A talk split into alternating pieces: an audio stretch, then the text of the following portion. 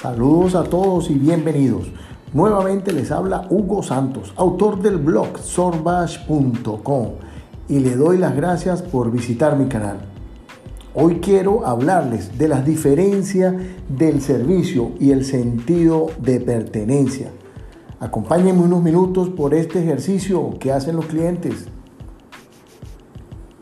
Si durante un proceso de servicio usted como cliente es atendido con esmero y ponderación, lo más probable es que quien así lo haga viva un verdadero sentido de pertenencia en todos sus menesteres del orden laboral.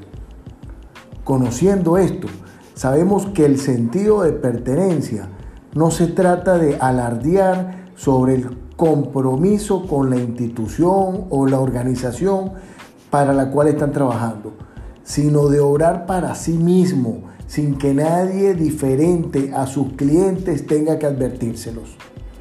En otras palabras, enfrentarse a un trabajo silencioso. Para algunos exhibir una conducta de sacrificio o entrega erróneamente los conduce a la oportunidad de impresionar a sus jefes, a los subalternos incluso muchas veces a sus propios compañeros. La mayoría de las veces esto no va más allá de una actuación con la facilidad o con el propósito de dejar en evidencia al menor descuido. Están actuando, se están comportando con una apariencia que no es genuina. Quienes son víctimas del engaño anterior incluso desde la condición de clientes, carecen de la mínima capacidad de asombro y su observación puede ser tan incipiente como el mismo nivel de servicio que ellos proveen en su ejercicio laboral o que exigen en su calidad de usuario de servicio. Por ejemplo, ¿cuántas veces ha pasado o hemos escuchado decir de un empleado que solamente se porta así cuando los jefes lo están observando. En mi vida laboral muchas veces he tenido estos comentarios. ¿O cuántas veces han escuchado la frase, cuando el gato está dormido, los ratones hacen fiesta? Son expresiones muy comunes cuando queremos referirnos a esas personas que solamente muestran una conducta frente a aquellas personas que quieren impresionar. Entendido así, no es difícil reconocer el compromiso espontáneo y auténtico al lado del fingido, el postizo, ese entusiasmo fingido de quien tiene la responsabilidad de satisfacer o atender los requerimientos de un cliente o consumidor. Incluso Podemos pecar de miopía o conformidad en exceso cuando se desconoce si estamos o no siendo mal atendidos. Es una percepción que se descubre o se detecta de forma inmediata. En mi caso particular, no puedo evadir la posibilidad de vivir o enfrentarme a diario con ese momento de la verdad lo asumo como algo de forma muy personal y a veces de manera inconsciente. Cuando estoy esperando un turno para ser atendido, buscando una solución frente a algún mostrador, cuando tengo la necesidad de aclarar alguna duda o, exigiendo, comprando algún servicio de salud domiciliario o esparcimiento. Inevitablemente termino por involucrarme en esa experiencia de servicio como visitar un restaurante o pararme detrás de un mostrador.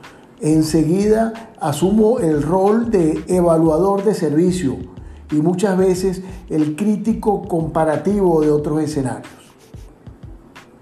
Por eso los invito a ustedes desde su etapa inicial hasta el momento de obtener esa respuesta que funcionalmente sea satisfactoria, que hagan la tarea de observar detenidamente más allá del comportamiento o el lenguaje de quien interactúa con usted y pregúntese, ¿esta persona realmente disfruta lo que hace?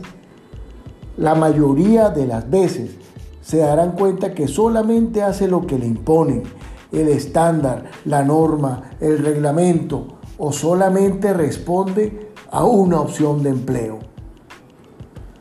Con seguridad, cada alternativa nos revelará una muestra significativa y a veces hasta comprensible de cada una de estas posibilidades. Entonces nos preguntamos, ¿dónde está la diferencia? Y llegamos a la conclusión que solamente un sentido de pertenencia hace posible opacar toda la circunstancia o cualquier circunstancia que afecte de forma negativa ese estado de ánimo o conducta del empleado. Pero entonces nos preguntamos, ¿qué hace esta persona para adquirirla? ¿O por qué unos empleados lo desarrollan más que otros? Es simple el sentido de pertenencia no es una postura exclusiva del colaborador. El empleador también juega un papel importante. Y como si se ocupara de una planta, el empleador debe aportar, cuidar, velar, abonar por un espacio propicio para lograr un excelente clima laboral, donde el colaborador con esos insumos y esas herramientas pueda cumplir una misión dentro de la organización y lograr que su desempeño sea favorable, a pesar por supuesto de las muchas circunstancias de las que finalmente no puede escaparse ante la propia naturaleza humana. Con esto me refiero, por supuesto, a los estados anímicos, el entorno familiar, condiciones económicas, la salud física y miles de variables que influyen innegablemente en la disposición de cualquiera.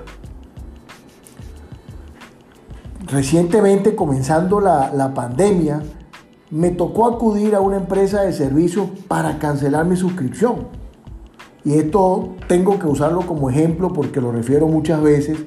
Yo estaba muy contento con esta empresa pero el lugar donde me había mudado no tenía alcance o no tenía cobertura para brindarnos el servicio, lo cual me obligó a dirigirme a la oficina para, para exponerles mi caso y, contarles que debía suspender el servicio. Tenía o tendría que devolver los equipos y dejar de, utilizar sus servicios.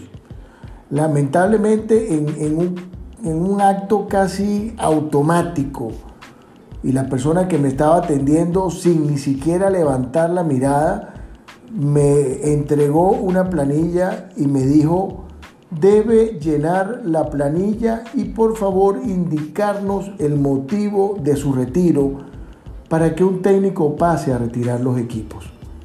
Esto prácticamente me pareció una respuesta automatizada. La chica ni siquiera levantó la vista a mirarme la, la cara ya le había comentado que tenía que retirar la suscripción porque me estaba mudando y su respuesta automática fue llene la planilla para que el técnico pase retirando los equipos.